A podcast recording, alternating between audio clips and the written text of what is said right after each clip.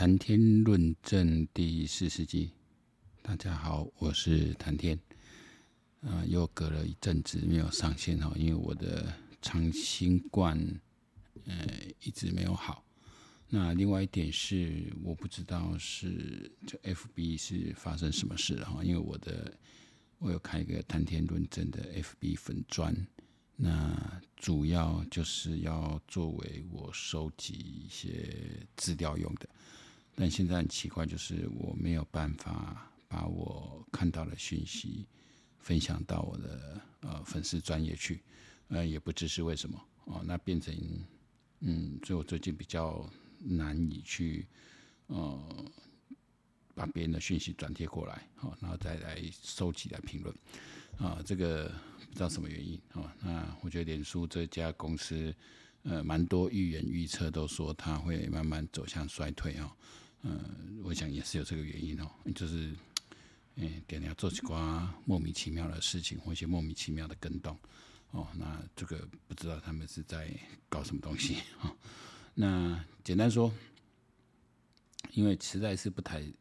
不太想再讲柯文哲哈，不过至少这边还有一个讯息，就是他现在在什么什么卡弹啊，或什么中央中央卡弹。我觉得，嗯，因为柯文哲的最后一次质询应该结束了哈，所以我想这个人的乐色，呃，这个人的龌龊，哦，这个可以号称台湾政治史上的一个奇葩，也是一个耻辱哦，他带给很多人耻辱，就是像我们这样子，啊，曾经在他第一任市长选第一任市长的时候，我们。啊、呃，给他支持，好，把票投给他，那完全是被他糊弄了，哈，就是一个这么烂、这么不要脸的人，所以还有人想要靠过去，还在那边，讲你黄山山去扣人啊，我看我们还是很多朋友在支持他，哦，我看我们家人都是完全无属服役的，哈，完全无属役。你你你基于什么原因你要讨厌民进党？我这个当然都是你个人选择，没意，嗯，没什么意见。但是你会去支持柯文哲，那这个我就觉得你等下他靠哦，有问题了哦。那我想很多的事情哈，过去很多事情，其实在曹兴诚董事长这一次在那个也种跳破哈，个跳破，因为传言曹星辰最近的发言，比如说他呃拿了三十亿，他支持黑熊学院，我觉得这都已经呃看得很清楚之外，另外就是呃他上次在当中修理中天哈。这个记者，我替你感到惭愧，这样，因为你中间记者，你你可能给他批哈，你你是你几张公安拍那张口烂，你那个问题一听就这样吵成这样，你那个问题我一听就是陷阱，你你还让我跳进去，你你以为我很笨吗？哦啊，然后一些倒果为因，哦，那两岸局势紧张是因为蔡英文挑衅，那请问蔡英文挑衅什么？我不投降叫挑衅哦，哦，我说这其实我觉得曹兴诚。董事长最近讲这句话，把我们过去哈在讨论的很多那种观点投出来。就我最早就讲了，中国就是个流氓政府，你要用对付流氓的方式来对付他。俄罗斯他们的从本质就是个流氓。那流氓是怎么样？哦，你惊伊有大力爱，因为他是不讲道义的。哦，以前的那种所谓黑社会人是是是是有讲道义的，讲当江湖道义，现在是没有。要说罗马，那个地方就是那种亡命之徒，就是那种以以唯利是图的人。哦，以以前的以前的这种所谓争地方角头啊什么，其实是那种呃维持地方秩序，因为以前没有什么法治的时代嘛，官府有很多能力维系的地方，他们就维系一个维持一个地方秩序的人，所以他所以本身他要有一个形式的规则。那是所谓道义啊，江湖规则，你这样人家才会买你的单嘛。那现在不是中国这种完全集权社会的人是唯利是图，那就不是，那就是亡命之徒，或是罗马。那个罗马这块呢，你你的是别人该争出来，那罗马就想救众，好，他实力比你弱的时候，他就他不敢讲话；你实力比他强的时候，他他认你老大；啊，你实力比他弱的时候，就来打你。那最最不要脸就当当流氓旁边的那小喽啰，那就是最品格最低下的一种啊人类。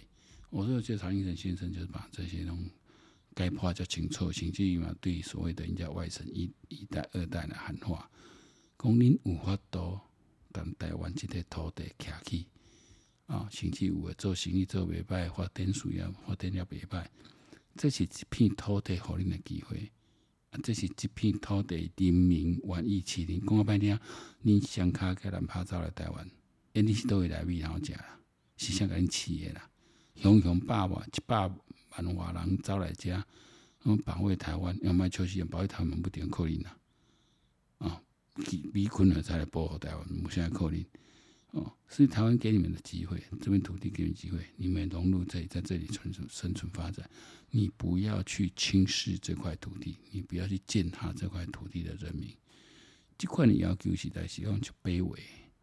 所以我刚刚跟我几挂所谓的外省二代啊，几挂说统统派啊，这块呢，经过一下我嘛向我们讲啊，因为我说我老板想挑战我政治立场嘛，哎呀，我你是不是中国人？我也在讲，我毋是中国人哦，代志了，愈个就歹看。所以讲，我是啊，我是中国人啊，但是我中国人的意义，甲你的意义不一定共款。我若讲我毋是中国人，你就开始来回啊。啊，你的身份证是中华民国身份证啊，啊，你的钞票是中华民国，你就开始来回这哦。对，我这个是文化的历史史历史的。我也喜欢中国历史，我也喜欢中国文化。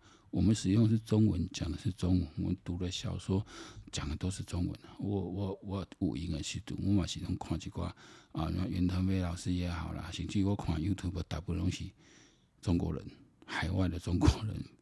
我跟你的差别是我亲中，但是我反共。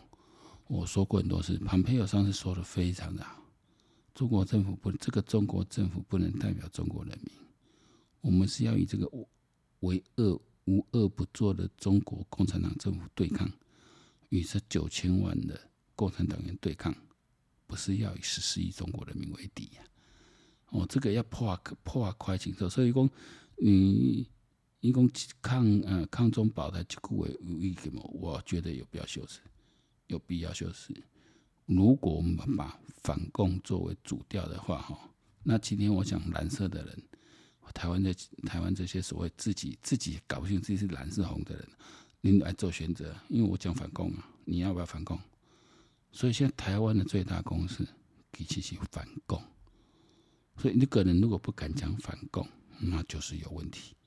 你共产党走到今，你说你以前看不清啊？你说以前在邓呃江湖这个时代，你觉得中国在进步，有在开放，你对于他寄予厚望，这个我觉得很正常。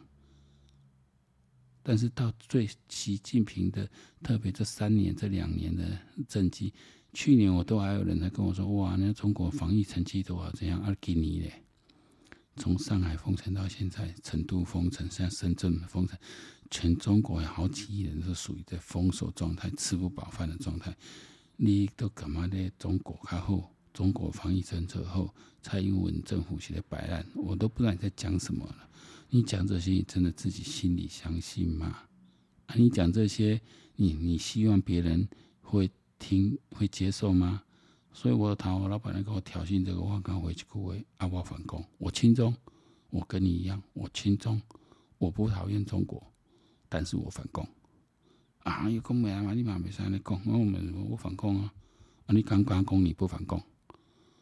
哦，啊、反共很多种方法。你今天我去中国，我需要在那边摇旗呐喊，可是我反对共产党嘛，我何必呢？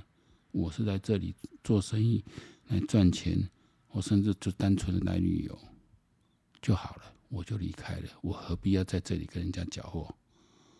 但是反过来说，当我回到我的家台湾，而你想要过来踏到我们这块土地的时候，那就是死磕到底了。每一个台湾人都要死磕到底，那他们中中，你觉得中国怕不怕？呃，一个共共产党一定惊嘛。所以像你说，曹兴诚先拿出三十亿要来培养三百万的一个黑熊军军，这个可不可怕？可怕。像是说你三十亿能不能训练到三百万人？那要怎么做？那最后就是政府的，我觉得国防部哈，陆总部到现在还在摆烂。哎，看那金门街无人机的，红包都处理。我今天讲一句非常实在的话哈，我自己在金，我我大概其实我介绍过，我是我在金防部，我是担任射击队教官射手。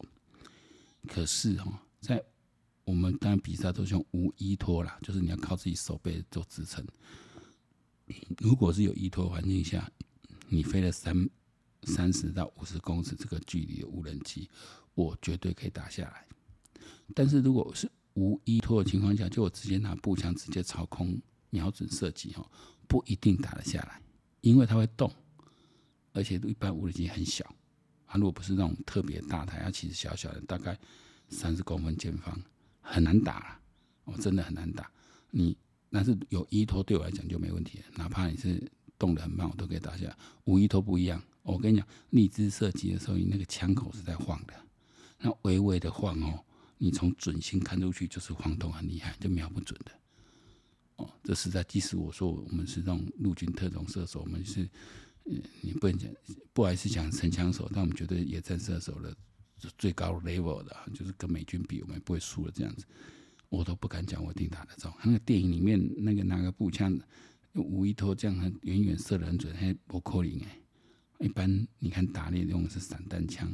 打飞盘散弹枪，要打出去是一个面才有可能。你五点五六的子弹呢，皮克花生米还小。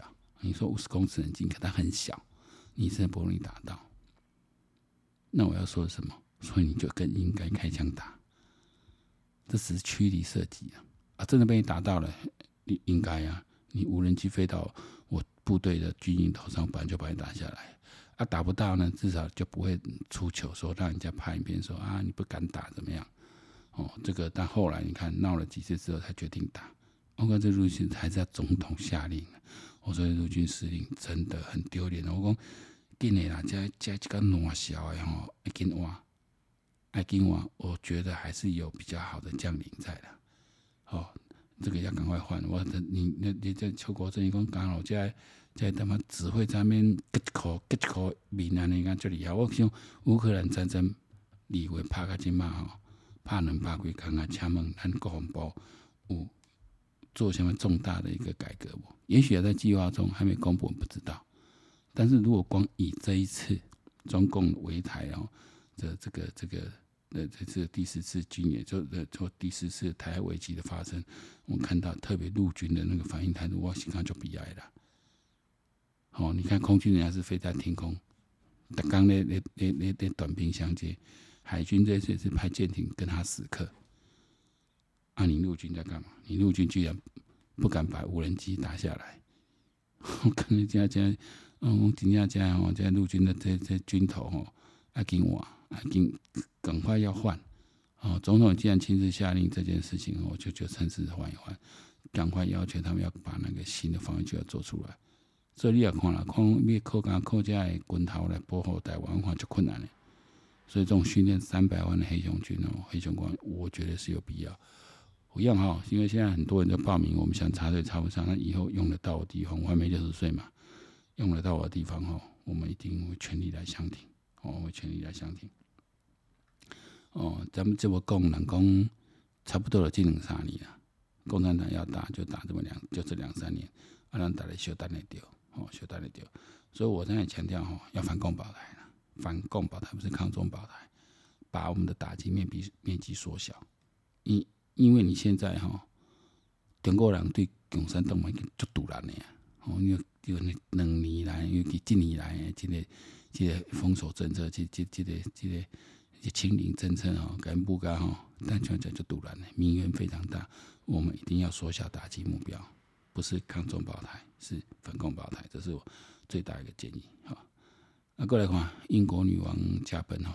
其实不讲我也不知道哦，我还不知道英国女英国的大英国是有几十个国家，我也就只有什么什么加拿大、纽西兰啊、澳洲啊这块呢，我们没想到比我们想象更多哈。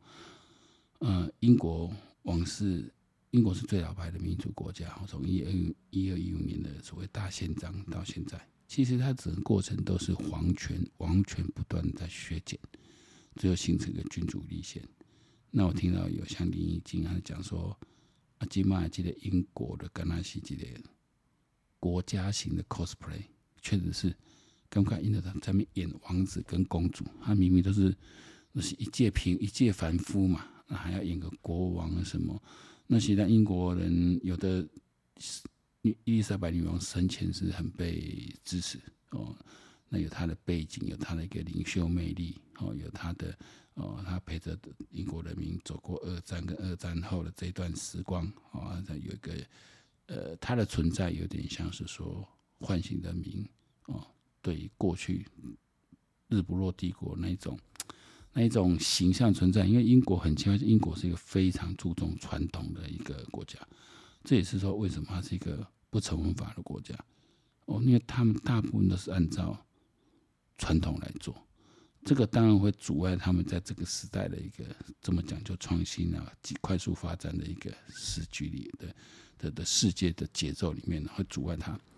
但是，一方面，他保留了他一些他们的自己的特色。那伊丽莎白女王啊，伊伊丽莎白二世，她她还是扮演了一个这样一个角色。等你基本上查尔斯起来，这个家伙就我觉得相当不得名望。所以目前是看新闻是说有，我是预言说查尔斯上来之后，可能有可能王室会被他终结哦。所以我觉得还是不得名望，不得名望就是很多大英国学国家准备要落跑哦，准备要落跑，因为没意义了嘛。啊，以前女王是因为她是女王，她有她一个特殊的一个存在，她有她一个领袖魅力。你这家伙不是吗？我何必尊你为王？我们这些国家自己选一个虚位元首就好了，有自己的民来选举就好，不需要再尊崇你哦，以英国女王为为为尊呐哈。这是一个，因为英国女王就是英国王室，要靠着他自我的削减权力去维持他的王室的存在嘛。那这有好处在，就像我小时候读历史，就一七一七七六年的时候，当时地表上最强的英国军会打不过美国的杂牌军吗？我觉得，如果继续死磕下去是有可能赢的，但可能英国人觉得没必要吧？那既然这么想独立，都打成这样子，那就独立吧。我不需要发动所谓的举国战争，把所有部队调过来跟你死磕。他要考虑到我的国家的后面的一个维系。我输了没什么好的，那你看，让美国独立后之后，对英国来讲没有什么坏处。我没有什么坏处，他呃。一方面，美国的发展跟他们算同源，后来等到英国国势衰落的时候，美国变成他最大一个靠山。哦，两个国家之间的关系很好。哦，这个就是说，你一定要建成一个庞大的帝国的时候，你在维系这个帝国会维系很辛苦，会把你的自己的力量消耗。那个日落帝国光拍天，那你你你你起码要去维系啊。哦，因为是民主化的时代了，你要成为止，哦，所以他当初他宁愿自我去削弱自己的力量、自己的权利，那换得王室的继续的存在。但是你削弱到最后，这样就像变成现在的所谓的 cosplay 的一个王室，那还有需要吗？那还有需要吗？哦，那但是你目前这样存在的在在在在这个地球上的两个大国，我还是一个君主立宪，日本也是。哦，日本一亿多多个哦国家，它也是排名前几名，所以说它还是有它呃，因为日本跟就日本，因为它的它的军权跟神权还是有那么那么一点混淆不清的地方哦。但英国王室就是一个，其实就是一个呃贵族而已，它跟神的连接已经没有了哦，所以这个也是跟日本的王室有点不同的意义在。我总之我觉得，呃，这几年的像前不久就巴戈契，呃，戈戈巴契夫也过世了，你看一首，呃，等于终结苏联的这样一个历史人物也走了，然后现在英女王九十六高龄走了，哦，差不多这一个，呃，关于二十世纪的这些重要人物呢，都一一的退场了，哦，一个新的时代就是要升起了，哦，那。英国预言家这个帕克，帕克他所预言到英女王会，呃，这几年过世。那你说帕克预言的每一项都准，好像没有，但准确度蛮高。至少乌克兰预言，乌克兰战争他预言到了。那之前川普上任他预言到了，然后现在预言英女王的驾崩，也预言了，呃，拜登会被拉下台。那预言的一个重要预言是，哦，中国在年底到明年初会有个大的转变。哦，那。当初看一篇中国一些华 YouTube 传出来的说法是说，帕克说中共会在年底到明年初之间灭亡，但目前看有人把他的呃预言的这个文本再再翻译过丢出来，因为我没有去查了英文的文本了。袁局长说，其实他不是这样的意思，他说今年年底到明年年初会有一个大的转变，可能会有一个新的人物出来取代习近平，然后呃，中国共产党会面临一个十年，会进行一个长时间的一个改革。这也是一个好处啦，因为说你现在要一个中国内部要一个产生什么样的力量去把中国共产党推翻，真的很难啊，这个现实上不太可能。